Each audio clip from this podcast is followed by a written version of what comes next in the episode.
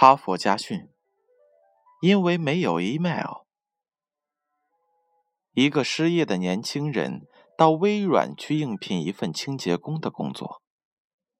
在经过面试和实践考察之后，人力资源部告诉他被录取了，请你将你的 email address 给我们，以便工作联系。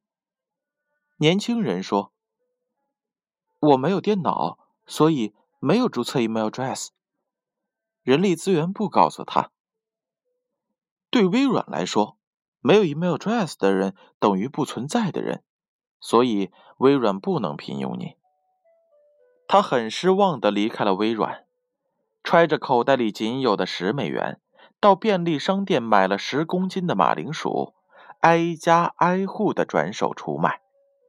两个钟头后，马铃薯卖光了，他得到了十五美元。他从来没有想到过自己竟然可以这样赚钱，于是他继续推销马铃薯，业务不断的增多，利润也不断的增加。有了成本之后，他认真的做起了这种送货上门的生意。自身的努力加上好人缘，短短的五年时间后，他建立了一个庞大的挨家挨户。贩售公司以优惠的价格将新鲜水果蔬菜送到客户的家门口。保险公司找到了他，要为他和家人设计一套保险。他同意了。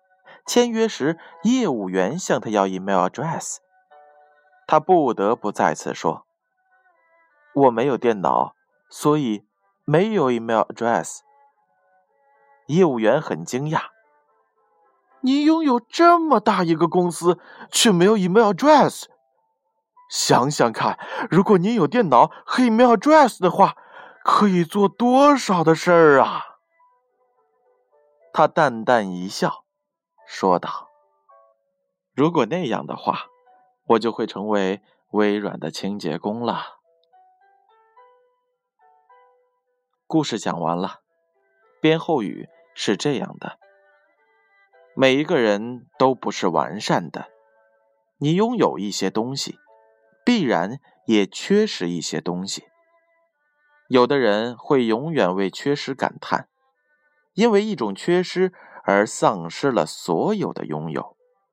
有的人太在意自身的不足和弱点，你只要学会利用一种或几种拥有的优势就足够了。没有 email address。不要紧，就去做配送，结果你会发现，这才是你的强项。人不需要什么都会，只要会你最擅长的那一种本领，就可以安身立命。哈佛家训，建勋叔叔与大家共勉。